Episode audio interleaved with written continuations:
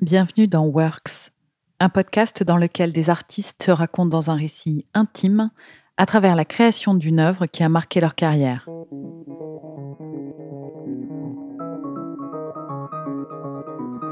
À quoi aspire un danseur ou une danseuse quand il monte sur scène? À toucher à la perfection dans sa performance technique ou bien à éprouver des émotions fortes et à vibrer avec le public? Comment trouver l'équilibre Comment parvient-on à lâcher prise quand la danse, en particulier la danse classique, exige une maîtrise absolue du corps? En 1997, la danseuse Aurélie Dupont a 24 ans. Elle est première danseuse à l'Opéra de Paris et elle ambitionne de devenir étoile. Seulement voilà, tout au long de ses années d'apprentissage à l'école de danse, elle dit qu'elle s'est construit une armure, qu'elle s'est blindée derrière l'image d'une technicienne hors pair. Au point de danser sans éprouver de plaisir et sans vraiment réussir à s'exprimer en tant qu'artiste. Elle croise alors la route de la chorégraphe allemande Pina Bausch. Pina Bausch, c'est une silhouette frêle et discrète, mais déjà une des figures majeures de la danse contemporaine. Ses chorégraphies très intenses parlent des relations humaines dans toute leur complexité et parfois leur cruauté, et surtout dans les émotions qu'elles provoquent, du désir à la révolte. Et pour les explorer, elle pousse ses danseurs à puiser au plus profond d'eux-mêmes, de leurs émotions et de leur fragilité. Pina Bausch vient à Paris en 1997 pour présenter une de ses pièces majeures, Le Sacre du Printemps, au public de l'opéra. Aurélie Dupont s'inscrit immédiatement pour passer les auditions, et leur rencontre va bouleverser le cours de sa carrière. J'ai pu échanger avec Aurélie Dupont, qui dirige aujourd'hui le ballet de l'Opéra de Paris, pendant le confinement. J'ai dû enregistrer notre conversation en mode visioconférence, elle depuis son bureau au fin fond de l'Opéra Garnier et moi devant mon ordinateur. Et malgré la distance qui nous séparait et les problèmes de connexion, j'ai été touchée par son émotion quand elle parle de Pina Bausch, disparue en 2009. Parce que l'histoire qu'elle raconte, c'est celle d'une délivrance et d'une révélation. Je suis Sophie Le Cerf et vous écoutez le premier épisode de Works, un podcast produit par Cult Media en partenariat avec l'Opéra de Paris. Quand j'ai rencontré Pina Bausch, je connaissais son travail. J'avais vu Le Sacre du Printemps et le Café Muller au Théâtre de la Ville. Et j'étais assez fascinée physiquement par Pina, euh, que j'ai trouvé. Euh, J'avais pas vraiment d'idée sur ce qu'elle était dans son comportement en studio.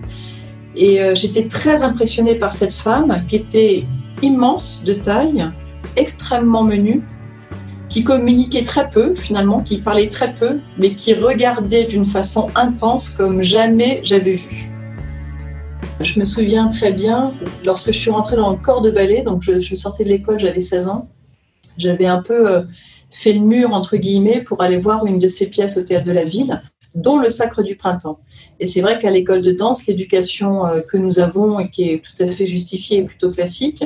Et euh, j'étais intriguée par ce nom parce que j'avais pas vraiment de connaissances en danse contemporaine. Et je m'étais dit, tiens, tout le monde me parle de cette Pina Bausch, tout le monde me parle du Sacre du Printemps, allez voir. Et je me souviens d'avoir pris euh, une espèce de laisser-passer. Je me souviens, j'étais assise tout en haut des marches au théâtre de la ville et j'avais vu cette pièce et j'avais été choquée par la beauté crue de son ballet. Je me souviens très très très très bien, comme si c'était hier, euh, Brigitte Lefebvre nous annonçant que euh, Pina Bausch allait, était invitée pour remonter le Sacre du Printemps au sein de l'Opéra de Paris. Et je me souviens également qu'elle nous avait prévenu, mis en garde de la difficulté de cette pièce et nous avait dit à nous danseurs, pour ceux qui sont intéressés et ceux qui le souhaitent, et ceux qui connaissent le travail de Pina, n'hésitez pas à venir dans mon bureau pour me dire que vous êtes partant pour une audition. Donc immédiatement après la réunion, je suis allée dans son bureau en lui disant moi je suis partante, je vais auditionner. Il se trouve que Pina Bausch de toute façon voulait voir tous les membres de l'Opéra de Paris, tous les membres danseurs de la compagnie. Et à l'époque, il y avait très peu d'auditions pour ces chorégraphes. À l'époque, quand il y avait un chorégraphe contemporain qui venait, c'était souvent le directeur ou directrice artistique qui choisissait les danseurs et d'une certaine façon qui les imposait aux, chorégraphes. Et donc, euh, la première fois que j'ai vu Pina, euh, c'était en audition. C'est-à-dire qu'elle est venue, elle a fait des auditions, euh, je crois, sur, sur une semaine. ça a été très long, ça a été très besogneux comme travail parce qu'il y avait beaucoup de monde et elle voulait voir tout le monde. Elle voulait voir tout le monde ce qui veut dire tous les grades confondus. Moi, à l'époque, je venais de monter première danseuse et j'étais dans le studio avec euh, tous les membres de l'opéra. Donc, il y avait des petits groupes et dans ces groupes, il y avait à la fois des quadrilles, des coryphées, des sujets, des premiers danseurs et des étoiles. Elle voulait voir des individus danser, elle voulait voir des individus en audition et c'était l'individu et la personnalité de chacun qui l'intéressait. Psychologiquement, je me souviens quand j'étais première danseuse, j'ai beaucoup, beaucoup, beaucoup travaillé pour être première danseuse. Euh, j'ai l'ambition d'être étoile parce que j'ai l'ambition d'être libre. Je veux de la liberté artistique. Et, euh, et je pense que la liberté artistique, c'est d'atteindre, euh, d'accéder à ce titre de danseur étoile. En tant que danseuse et femme, je suis à un moment de ma carrière et de ma vie où je suis un peu perdue. Et je suis plutôt en remise en question. Ça a été difficile pour moi l'école de danse. Euh, j'ai eu du mal à sortir de cette école. J'ai eu euh, du mal à me faire intégrer dans le corps de ballet. J'avais une technique de danseuse classique assez forte que j'ai continué à travailler. Donc, je suis devenue d'une certaine façon de plus en plus forte techniquement parce que j'étais, je suis une personne extrêmement sensible et j'avais l'impression que cette euh, technique forte était une espèce de, renfort. La vision que la direction de la danse avait de moi, c'était une danseuse solide, mais euh, à aucun moment la direction n'a, je crois, pensé que j'étais euh, peut-être une artiste aussi et que j'étais quelqu'un de sensible et que mon rêve, c'était surtout de raconter des histoires. Donc je me suis moi-même euh, mis dans une espèce de circuit un peu technique, euh, un, peu, un peu robotique, presque j'ai envie de dire. Et à l'époque où je suis première danseuse, donc j'ai 22 ans, je me rends compte que ma carrière que j'ai que j'ai que j'ai entamée ne me représente pas parce que je ne suis pas que ça. Et donc cette rencontre avec Pina Bausch est très décisive pour moi parce que Pina Bausch est au contraire extrêmement tournée vers l'individu, vers la sensibilité, vers la faille, vers la, vers la fragilité des artistes. Et je me dis, c'est peut-être l'occasion pour moi de changer le cours des choses, de me recentrer ou d'avoir de, la possibilité de montrer réellement qui je suis. Et ça a été la de ma vie, parce que c'est très difficile, quand on s'est trompé, euh, de, de, changer de voie. Je pense que Pina Bausch a vu en moi et, et a vu chez les autres danseurs, parce que quand je vois les danseurs qu'elle a choisis, elle avait choisi 10 filles et 10 garçons. D'une certaine façon, je crois qu'on se ressemblait tous. Elle a vu, euh, elle a vu en moi, je crois, une, euh, une, une, artiste perdue, euh, une artiste perdue dans le doute, avec beaucoup de choses à dire, mais sans avoir les clés pour le dire. Une artiste qui avait besoin d'aide, une artiste qui avait envie de travailler, et une artiste qui avait envie de, qui avait besoin de faire confiance à quelqu'un.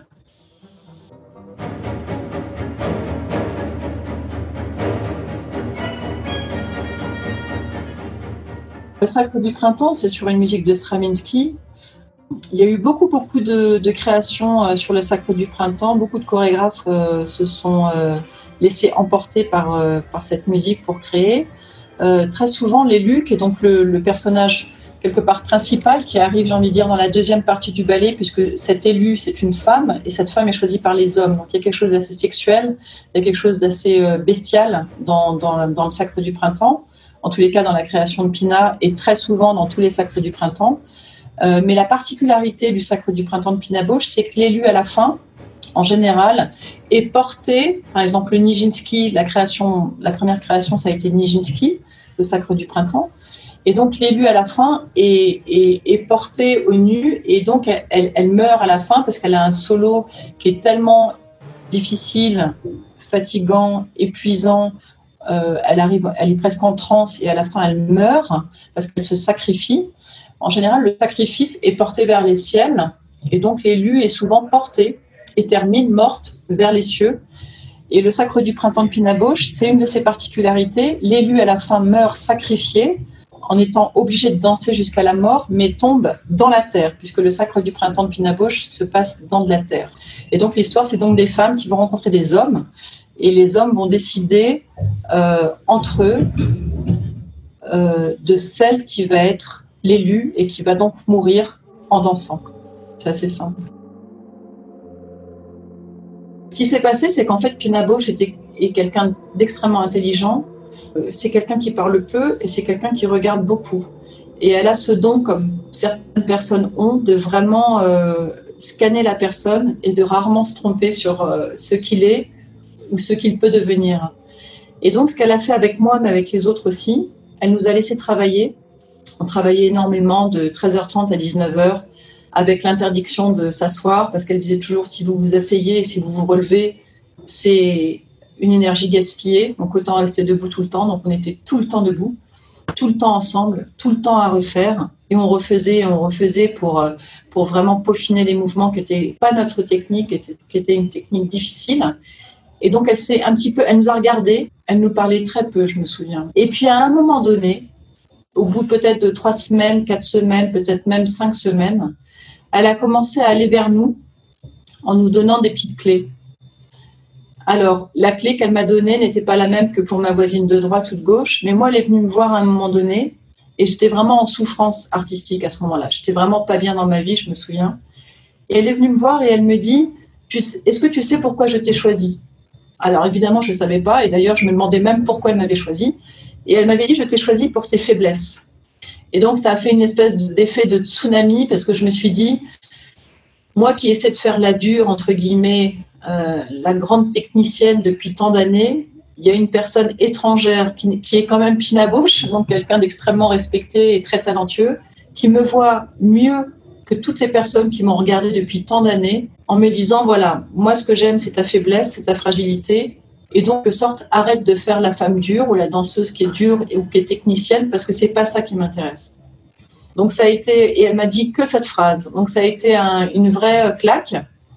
J'ai euh, beaucoup réfléchi. Je me suis dit, oulala, là là, ça y est, j'ai été démasquée. Et c'est ça que j'attendais. Et puis, à un moment donné, ben, on s'est complètement. Et, elle a fait ce travail un peu psychologique sur chaque danseur et danseuse.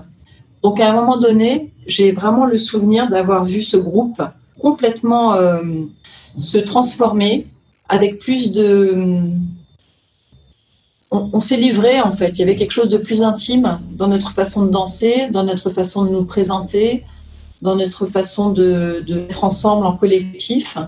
Et je pense qu'à ce moment-là, ça a pris toute la valeur et la qualité du ballet. Et après tout ça, elle a fait une audition pour les élus. Donc, elle avait gardé euh, quatre danseuses euh, et elle en a choisi trois. Et j'en faisais partie. Et je pense que j'aurais fait l'audition de l'élu les premiers jours, je n'aurais jamais été prise. Pinavo, c'était quelqu'un qui vous donnait sa confiance parce qu'elle vous avait choisi. Donc, on se, on se sentait tous extrêmement privilégiés. Donc, elle vous donnait sa confiance et en même temps, c'était une éternelle insatisfaite. Donc on était partagé entre donner le meilleur de nous, mais bien qu'on avait l'impression de donner le meilleur de nous, c'était jamais suffisant. Donc on était tout le temps dans une situation où on voulait donner plus parce qu'elle nous avait choisi et qu'on ne voulait pas lui montrer ou lui prouver qu'elle s'était trompée. On, était corps et âme à sa merci, mais vraiment. Et comme elle était jamais contente et qu'elle était et qu'elle avait toujours l'impression qu'on pouvait donner plus, eh bien nous, on se livrait encore plus et on donnait encore plus euh, dans, le, geste, dans le sentiment, dans le groupe, dans le don de soi. Et donc, ça a fait une espèce d'effet de, euh, euh, crescendo où, finalement, quand on est arrivé à la première, je pense qu'à la première, on a donné mais 3500% de, de, de nous parce que parce que parce qu'on voulait lui faire plaisir, on voulait lui prouver qu'elle avait eu raison de nous choisir. Et donc, il y avait quelque chose de, très sain dans le travail et une vraie ambiance de collectif. Euh, Pina, je me souviens qu'elle avait besoin d'une famille autour d'elle. C'était quelqu'un d'assez seul et, sa famille, c'était les artistes, c'était ses assistants et c'était nous. Euh, le temps d'une reprise d'un ballet. Et il y avait de l'amour, mais il y avait aussi du dépassement. C'est-à-dire qu'elle aimait, et ça peut paraître un peu, euh, un peu sadique, mais ça l'était pas. Euh, elle aimait nous pousser, nous pousser, nous pousser, nous faire refaire. Elle voyait qu'on avait mal. Elle voyait, moi je me souviens, on travaillait dans la terre, on avait mal aux pieds, on avait des, les pieds en sang parce qu'on avait des, coupures aux pieds. Et, je me souviens que je, je souffrais le martyr et que son assistante m'a dit non, non, continue, continue, sinon ça va, la, ça, va la, ça va la blesser, la vexer si tu arrêtes et que tu dis que tu as les pieds en sang. Donc j'ai vraiment ce sentiment de dépassement de soi, mais même physique, hein, dans la douleur. Mais une fois qu'on a dépassé ça, c'est là où on va à l'essentiel et c'est là où on va là où, là où ça fait mal et là où ça fait du bien. C'est-à-dire là où ça fait du bien parce qu'on est vraiment soi et qu'on se dit, mon Dieu, je pensais pas pouvoir euh, danser comme ça et exprimer ça. Et là où ça fait mal parce qu'on se dit, mon Dieu, on peut vraiment supporter des douleurs physiques parce que artistiquement, ce que ça nous procure est au-dessus de la douleur. Chacun a sa définition de l'esthétisme, surtout aujourd'hui, dans le monde dans lequel on vit. Et euh, l'esthétisme de Pina sur le sacre du printemps, en tous les cas, est dans la, dans la vérité des, des interprètes. Parce que finalement, quand on regarde le sacre du printemps, les danseurs et danseuses ne sont pas maquillés, pas un peu de poudre, rien du tout. Euh, ne sont pas finalement coiffés. Ça veut dire qu'il n'y a pas de lac, il y a pas de, on s'arrange les cheveux pour être euh, présentable. Euh, l'esthétisme, c'est la vérité. Et je trouve que c'est ce qui définit, je trouve, le travail de Pina sur son sacre. Je crois que je crois que les pièces de Pina représentaient assez bien Pina, avec à la fois l'humour, avec à la fois une grande tristesse, avec parfois beaucoup de mélancolie, parfois beaucoup de solitude, avec une vraie envie de se faire aimer, avec un, une envie aussi d'être, euh, bien qu'elle soit très connue et reconnue, une envie de rester dans la vie. La réaction du public, ça a été, ça a été un choc. Ça a été je crois que le public n'avait avait certainement euh, dû voir d'autres pièces de Pina au théâtre de la ville ou ailleurs, mais je crois que ça a été un choc de voir ce genre de chorégraphe dans la compagnie de l'Opéra de Paris avec une chorégraphie contemporaine sur des danseurs avec une formation classique. Il y a eu un choc parce que musicalement, la partition de Stravinsky est de toute façon toujours un choc. Euh, je crois qu'il y a eu un choc émotionnel de voir à quel point nous étions tous, les danseurs, les 20 danseurs choisis, complètement euh, à fond. Euh, je ne me souviens pas avoir vécu une émotion aussi forte en groupe parce que c'était euh, toute une histoire de notre vie. C'était pas juste une histoire de carrière, c'était une histoire de notre vie. Et si vous parlez avec, je crois, tous les danseurs qui ont participé à cet entre-répertoire, ils auront tous quelque chose de formidable à dire d'eux. Et, d'ailleurs, encore aujourd'hui, il y a un lien qui reste euh, extrêmement pur avec tous les danseurs qui ont participé à l'entre-répertoire, qui nous lie à jamais. Donc c'était, euh, c'était, et je me souviens même à la première, les gens étaient en pleurs, euh, les danseurs en scène. Euh, on avait tellement peur de, de l'après, puisqu'on savait qu'après la première, Pina Bausch rentrait avec ses assistants, donc c'était comme dire au revoir à une histoire d'amour incroyable. Et moi-même, une fois qu'on a fini tous les spectacles, je ne sais plus, je me souviens plus, on devait avoir 15 spectacles, j'ai fait une dépression. Je, me suis arrêtée pendant 4 semaines parce que je n'arrivais pas du tout à me remettre dans le rythme habituel euh, de l'Opéra de Paris. J'ai été off pendant 4 semaines. J'ai eu beaucoup de mal à me, me, mélanger, si je puis dire, avec les autres danseurs qui n'avaient pas participé à l'entrée au répertoire. J'ai vraiment eu beaucoup de mal à me... Et j'étais pas la seule, puisque d'ailleurs, après ce, ce Sacre du Printemps, il y avait quand même eu trois démissions de danseuses de l'opéra qui sont parties dans sa compagnie. Moi-même, j'y avais pensé. Et puis parce que j'étais première danseuse, je me suis dit non, c'est un peu dommage d'avoir travaillé autant, d'être si proche du but ultime pour partir, mais j'y avais pensé. Ce que ça nous a fait à tous, ça a été euh, une énorme claque artistique et c'est comme si on m'avait réinitialisé en quelque sorte. On, avait remis euh, mon esprit et mon âme sur un corps. Alors, ce qui s'est passé après l'expérience du Sacre du Printemps, donc comme je disais, ça a été difficile de s'en sortir, vraiment très très difficile, parce que tout simplement elle me manquait, parce que les gens avec qui j'avais travaillé me manquaient, parce que ces mots me manquaient, parce que tout me manquait. Et donc, malgré tout, je me suis dit, bon, bah, il faut quand même continuer. Tu es déjà très privilégié d'avoir vécu une expérience pareille, donc il faut que tu continues. Mais ce qui est sûr, c'est que tu ne pourras pas continuer comme avant. Je me suis pris un rendez-vous avec ma directrice artistique et de lui avoir dit, je ne suis plus la même. Je vous demande de me faire confiance et d'essayer de me, de m'accompagner différemment parce que je ne peux plus faire ce que vous me demandez de faire depuis toujours. Je lui ai dit, moi maintenant, je sens que j'ai des choses à dire, je suis extrêmement fragile, je suis sensible. Oui, certes, j'ai une grosse technique, une technique solide de danseuse classique, mais mon but dans ma carrière et dans ma vie, ce n'est pas que ça. J'ai besoin de raconter des histoires, j'ai besoin de m'inspirer de la musique, j'ai besoin d'avoir des relations euh, fortes avec les partenaires avec lesquels je vais raconter des histoires en scène. Et donc, elle m'a fait confiance et j'ai pris un virage totalement différent.